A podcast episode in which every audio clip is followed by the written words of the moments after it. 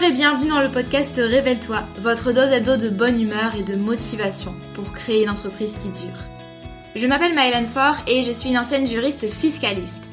Il y a quelques années, je me suis échappée des cabinets d'avocats pour enfin bâtir l'activité professionnelle de mes rêves sur le web. Un grand saut dans le vide, j'avoue, mais je n'ai jamais regardé en arrière. Aujourd'hui, j'accompagne les créateurs d'entreprises et les solopreneurs dans la construction d'une activité solide, pérenne et rentable sans stratégie compliquée ni éparpillement. Grâce à mon profil atypique, mi-droit, mi-marketing et mon programme signature la Micropreneur Academy, j'offre à mes clients un soutien à 360 degrés dans leur aventure entrepreneuriale.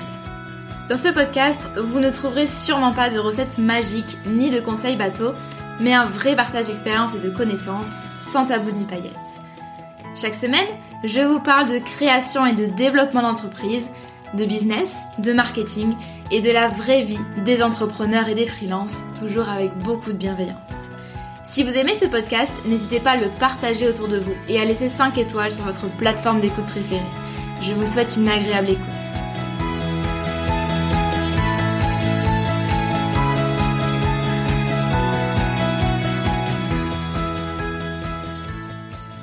Bonjour et bienvenue dans ce nouvel épisode de podcast. Je suis ravie de vous retrouver aujourd'hui pour vous parler de la posture de chef d'entreprise.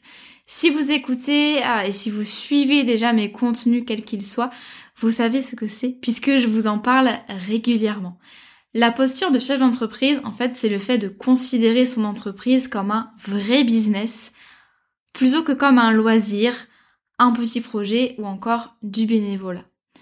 Ça, c'est une question qui est extrêmement liée à la question de l'état d'esprit, du mindset de l'entrepreneur. La façon dont vous allez considérer votre business, ça va avoir un impact considérable sur vos résultats, en bien ou en moins bien. Tout dépend de votre mindset par rapport à ça. L'idée ici, c'est de vous montrer que c'est essentiel quand on est entrepreneur de vraiment prendre son entreprise au sérieux. Et euh, ça passe par plein de choses différentes qu'on va voir aujourd'hui, euh, par les finances, par euh, la gestion de la boîte sur le plan administratif, ça passe par les relations avec les clients, avec vos partenaires, ça passe par votre productivité ou encore votre bien-être au travail. Donc vous voyez que ça, ça couvre finalement un large spectre de bonnes pratiques quand on est chef d'entreprise. Et donc j'avais envie de vous en citer 10 aujourd'hui pour vous aider vraiment à prendre de bonnes habitudes pour vraiment considérer votre business comme une activité à part entière. Que vous soyez micro-entrepreneur ou que vous ayez un autre statut juridique, peu importe. L'idée c'est que quand vous allez proposer de manière indépendante, donc sans patron sur le dos, des produits ou des services, vous êtes entrepreneur, vous êtes chef d'entreprise avec des obligations, avec des responsabilités qui découlent de tout ça. Et il y a une petite citation que, que j'aime bien, enfin c'est ma propre citation, euh, mais j'avais envie de vous la rappeler aujourd'hui, c'est si vous ne prenez pas votre business au sérieux, n'attendez pas que vos prospects et clients le fassent pour vous. Ça c'est important. Vos prospects, vos clients, vos partenaires, tout le monde. Et ce qui compte vraiment, c'est d'abord vous, votre posture de chef d'entreprise. Avant qu'on commence avec la première bonne pratique, euh, si vous avez envie de développer, d'approfondir cette notion euh, et d'en approfondir d'autres, n'hésitez pas à vous inscrire au défi 5 jours pour créer une entreprise qui cartonne. Euh, c'est, vous allez recevoir en fait en vous inscrivant gratuitement une vidéo et un cahier d'exercice par jour pendant 5 jours.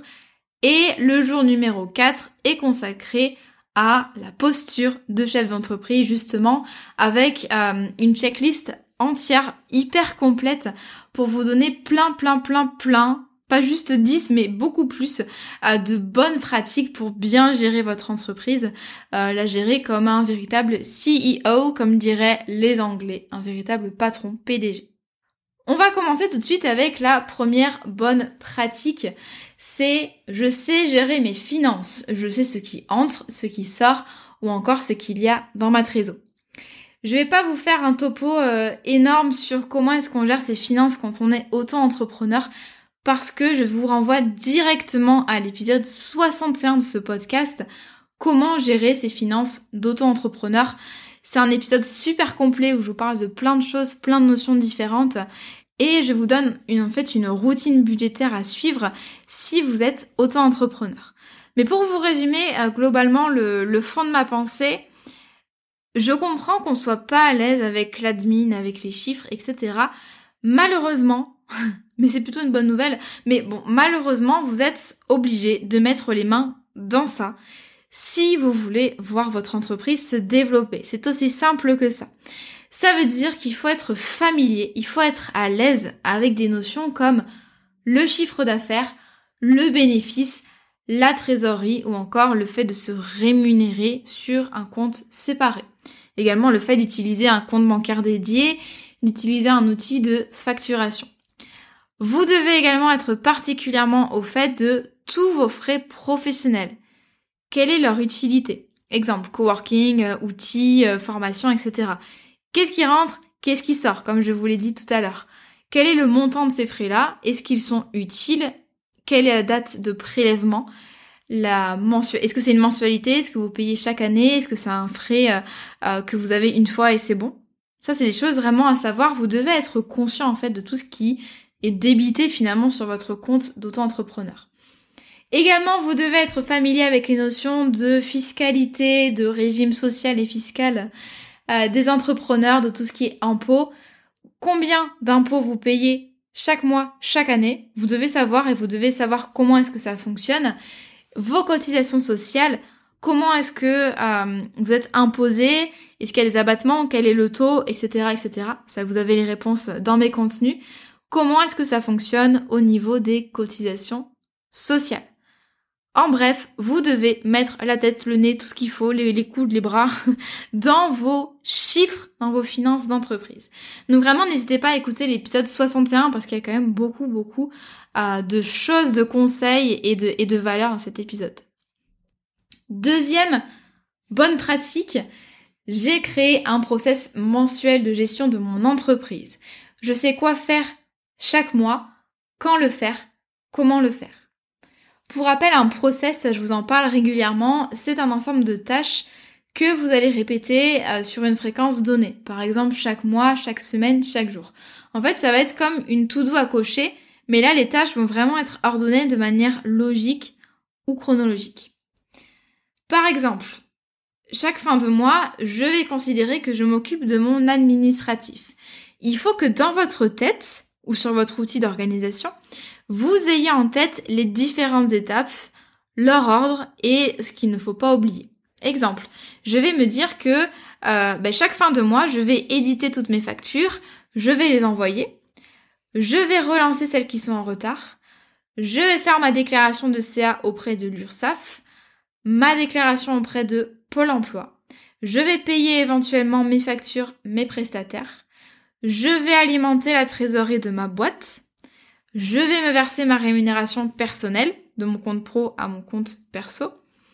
Je vais mettre à jour un tableau Excel qui récapitule un petit peu euh, ce que j'ai gagné et euh, ce que j'ai décaissé au titre de mes charges.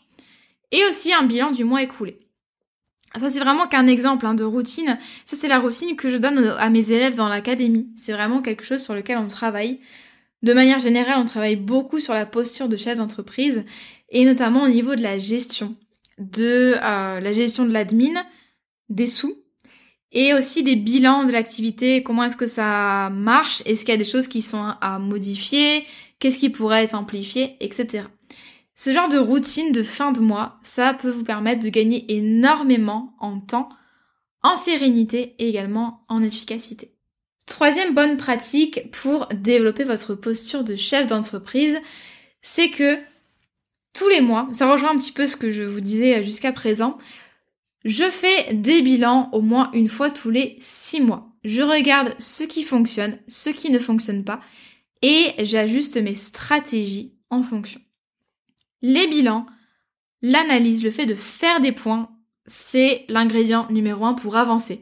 Comment est-ce que vous pouvez savoir ce qui fonctionne et ce qui fonctionne pas, et donc améliorer vos stratégies, si vous ne faites pas des bilans réguliers? Il y a deux types de bilans, à mes yeux, qui sont euh, complémentaires. Vous pouvez faire un bilan, et je vous invite, faire un bilan régulier. Par exemple, une fois par mois, le 31 du mois. ou dans le pire des cas, simplement une fois tous les six mois.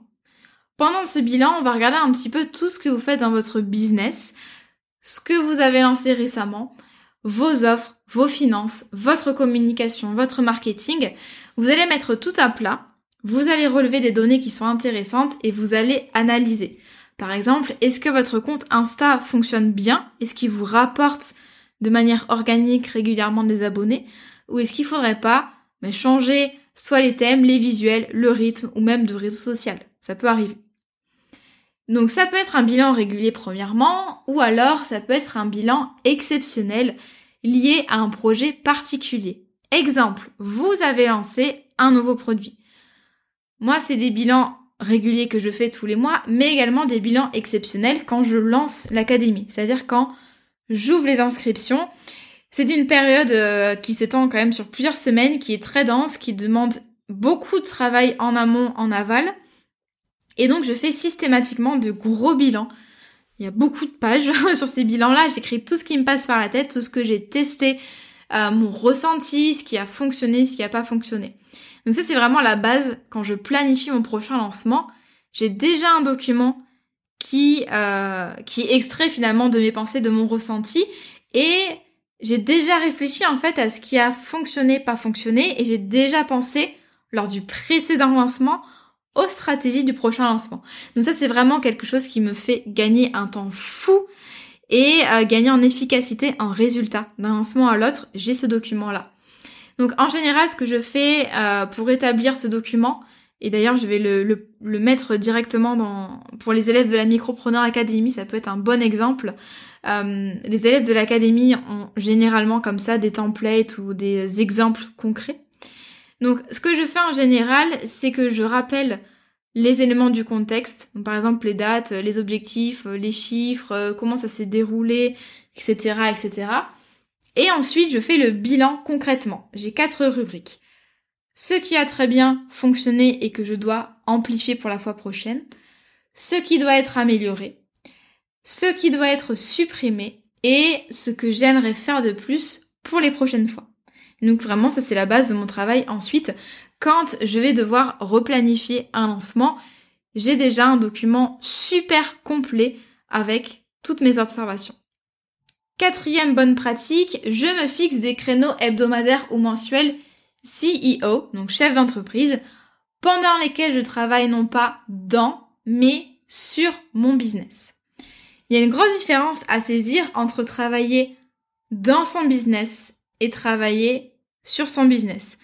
Peut-être que simplement en vous donnant ces deux expressions, vous arrivez un petit peu à voir la différence.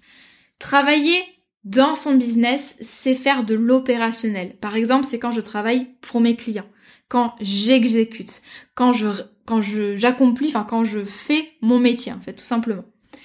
Quand je travaille et quand vous travaillez sur votre business, sur votre business, vous allez c'est les périodes dans lesquelles vous allez prendre du recul sur votre activité.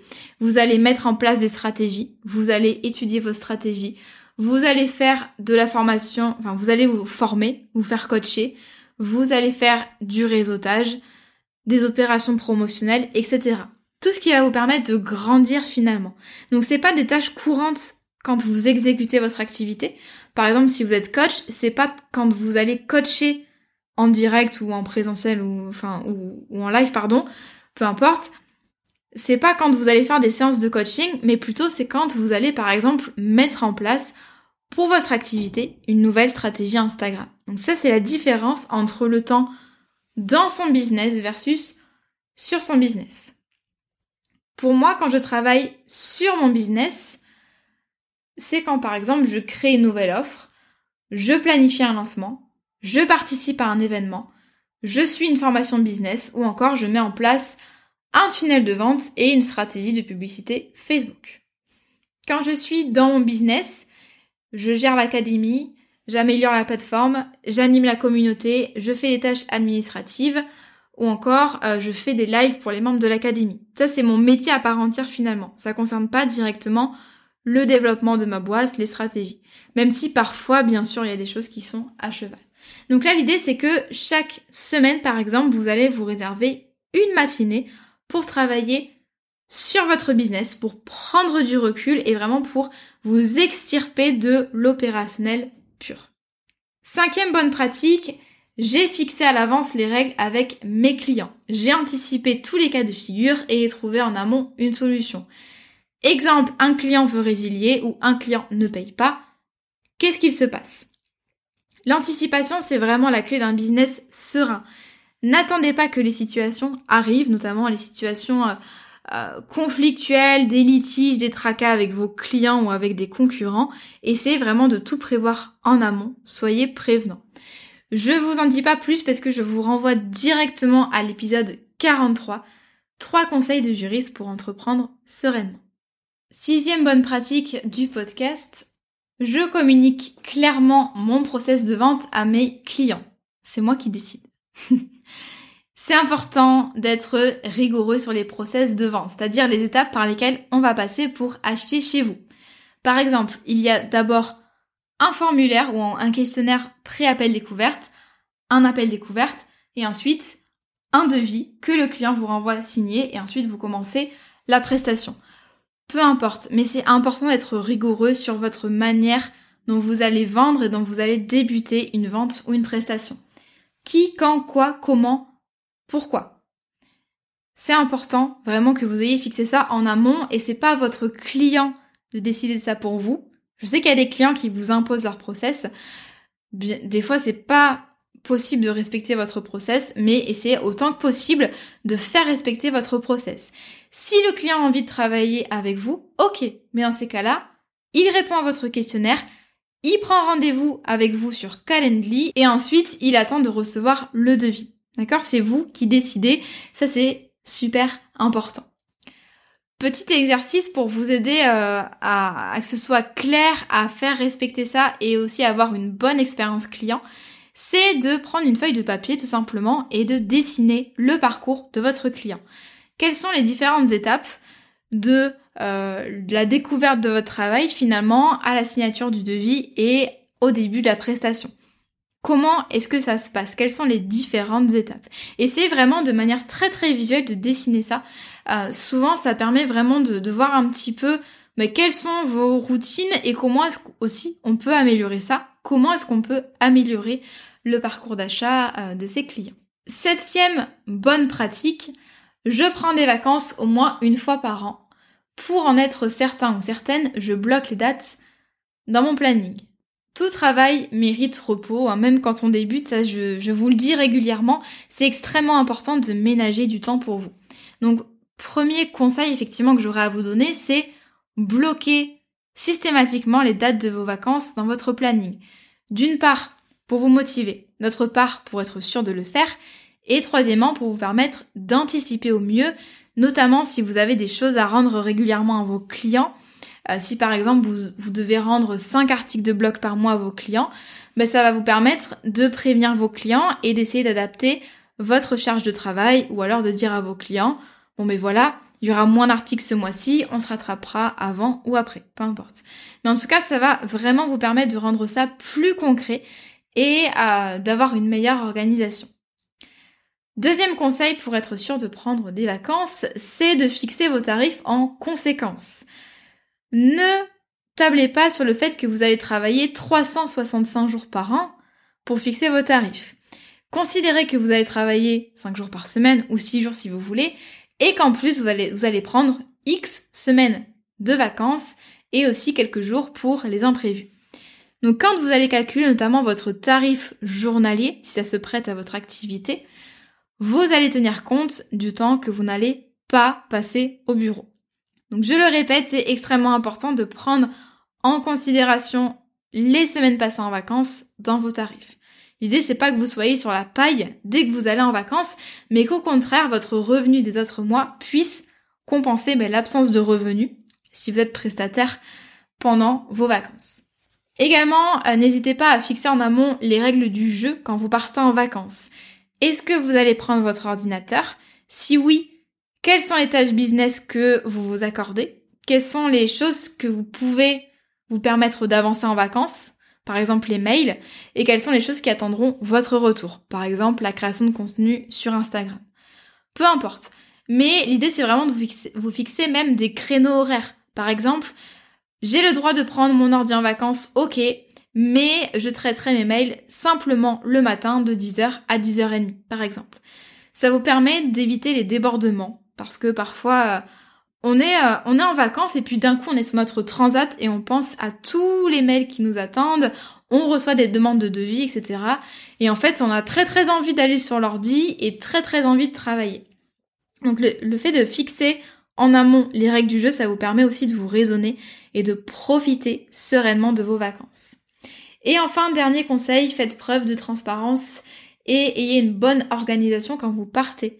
Euh, si vous devez, euh, si vous avez des contacts réguliers avec vos clients, bah, c'est le moment de les prévenir suffisamment à l'avance que vous partez en vacances et euh, de vous organiser au mieux pour pas que vos projets prennent trop de retard.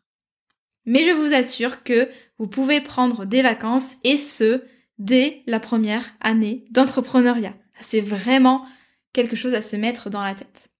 Alors je comprends tout à fait qu'on n'ait pas envie de prendre de vacances ou qu'on ne puisse pas, pour X ou Y raison, mais si vous avez la possibilité de le faire, faites-le. Huitième bonne pratique, je prends le temps de me former, de grandir personnellement et professionnellement, car je suis mon capital numéro un. Ça aussi, je vous le dis régulièrement. C'est indispensable de miser sur vous, sur vos compétences, surtout si vous êtes prestataire. C'est indispensable déjà pour aider au mieux vos clients.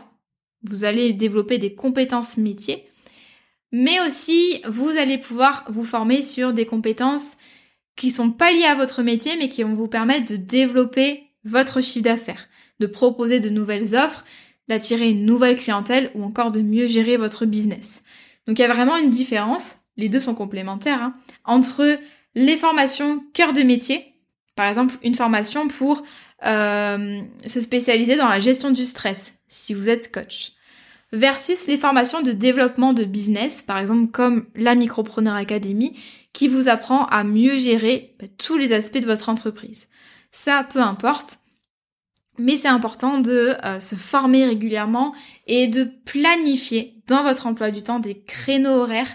Et j'insiste là-dessus, ce qui n'est pas planifié n'existe pas. Donc prenez le temps dans votre emploi du temps de vous dire, ben voilà, le vendredi de 16h à 18h, c'est banalisé, c'est mon créneau formation et ce créneau ne bouge pas, même si je suis en retard sur d'autres choses. Dans tous les cas, en étant entrepreneur, on est toujours en retard sur plein de choses. Euh, je pense que vous le savez. Donc, fixez ça dans votre emploi du temps. Attention bien sûr à bien choisir vos formations. Euh, quand vous allez choisir une formation, vous devez en avoir besoin à l'instant T. Cette formation est susceptible de vous procurer un retour sur investissement. Par exemple, vous aider à développer une nouvelle compétence qui va vous aider à avoir plus de clients ou à toucher une clientèle différente, etc. Et puis bien sûr, il y a le feeling avec la personne du coach ou du formateur qui est bien sûr très importante. Neuvième bonne pratique, j'adopte des routines efficaces pour les différents aspects de mon entreprise. Communication, administratif, etc. J'ai fait euh, un, live il y a quelques mois dans la Micropreneur Academy sur justement cette notion de routine. Euh, je trouve que c'est essentiel. Il faut essayer de créer des routines pour le maximum de choses dans votre boîte, ou en tout cas des choses que vous avez déjà faites, sinon ça sert pas à grand chose. Par exemple, une routine de création de contenu sur Instagram, ou encore une routine de gestion administrative, comme par exemple ce qu'on a vu au début du podcast sur la routine de gestion de votre boîte. Ça va vous permettre de gagner en temps et en efficacité. Ça va vous permettre aussi peut-être de mieux déléguer, peut-être à terme. Ça va vous permettre de euh, batcher, c'est-à-dire que par exemple, vous avez une routine bien établie de, euh, pour créer des publications Instagram. Donc vous savez les différentes étapes que vous allez, par lesquelles vous allez passer. Vous savez les outils que vous allez utiliser. Et peut-être que ça va être plus facile pour vous de batcher, c'est-à-dire de réunir des tâches de même nature et de les faire ensemble. Ça va être plus facile, par exemple, de créer 10 publications Instagram d'affilée parce que vous connaissez bien votre routine de création de contenu, qu'elle fonctionne bien, que vous êtes bien organisé. Quand vous avez une routine à créer, donc par exemple une routine création de podcast, toutes les étapes par lesquelles vous passez pour avoir un épisode. Exemple, trouver le sujet, écrire les notes, enregistrer l'épisode, le monter, le planifier sur votre outil, etc., etc. Une fois que vous avez en tête cette, euh, cette routine, l'idée c'est vraiment de la mettre en forme pour l'avoir, pour ne rien oublier pour les prochaines fois, et puis pour gagner du temps parce qu'on va dupliquer à chaque fois qu'on fait la tâche. Donc vous allez le mettre en forme sur un outil d'organisation. Exemple Notion, Asana, Airtable, Trello. Et donc moi à chaque fois que je vais avoir un épisode de podcast à enregistrer, d'ailleurs c'est le cas, c'est ce que je fais, je duplique une liste process de création d'un épisode de podcast. Et donc je peux la réutiliser comme ça à l'infini, ça me fait gagner énormément en temps, en sérénité parce que je sais que je n'ai rien oublié et c'est très très utile également quand on délègue. Et enfin, dixième bonne pratique, je désactive le maximum de notifications et je limite les distractions. C'est moi qui décide de quand je suis disponible, pas les autres. Alors ça, ça, ça a trait vraiment à la productivité et à la manière dont vous allez organiser votre environnement de travail. Ce qu'il faut retenir, c'est que c'est vous qui décidez de quand vous allez être déconcentré, sollicité, mais pas l'inverse. Et il y a des moyens, des petits tips pour permettre en fait de choisir vraiment vos moments de distraction. Exemple, vous allez enlever les notifications, comme je le disais, sur votre téléphone et même sur votre ordinateur. Vous allez décider de n'ouvrir euh, Slack ou WhatsApp qu'une fois par jour. Vous allez décider que vous allez simplement répondre à vos mails le matin de 9h à 10h. Ou encore, vous allez concentrer les appels découvertes sur une seule après-midi. Toutes ces choses-là, ça vous permet vraiment de rester concentré à 100% sur ce qui importe et de choisir les moments pendant lesquels vous allez ben, répondre à vos mails, avoir des distractions. En tout cas, les moments dans lesquels les autres vont vous solliciter et vous empêcher finalement de travailler sur les projets de fond. Donc ça, c'est vraiment, vraiment des choses, euh, je vous les ai données pêle-même, mais c'est vraiment des choses à mettre en place dans votre entreprise pour vraiment euh, gagner euh, en efficacité, en productivité et puis en motivation aussi, puisque ça compte. J'en ai fini avec ces 10 bonnes pratiques pour développer votre posture de chef d'entreprise. J'espère que c'est un sujet qui vous a plu, qui vous a donné plein d'idées. en tout cas, moi, c'est un sujet, hein, vous le savez, que j'aime traiter dans mes contenus. Je trouve qu'on n'en parle pas assez et euh, c'est pourtant essentiel quand on développe une entreprise. Si vous avez envie d'en savoir plus, je vous rappelle que vous pouvez participer au défi 5 jours pour créer une entreprise qui cartonne. Euh, c'est 100% gratuit et vous pouvez vraiment suivre ça à votre rythme. Donc n'hésitez pas, le jour numéro 4 est dédié justement à cette posture de chef d'entreprise. J'espère que vous avez passé un bon moment en ma compagnie. En tout cas, je n'ai plus qu'à vous souhaiter une bonne journée ou une bonne soirée selon votre heure d'écoute et je vous dis à très vite.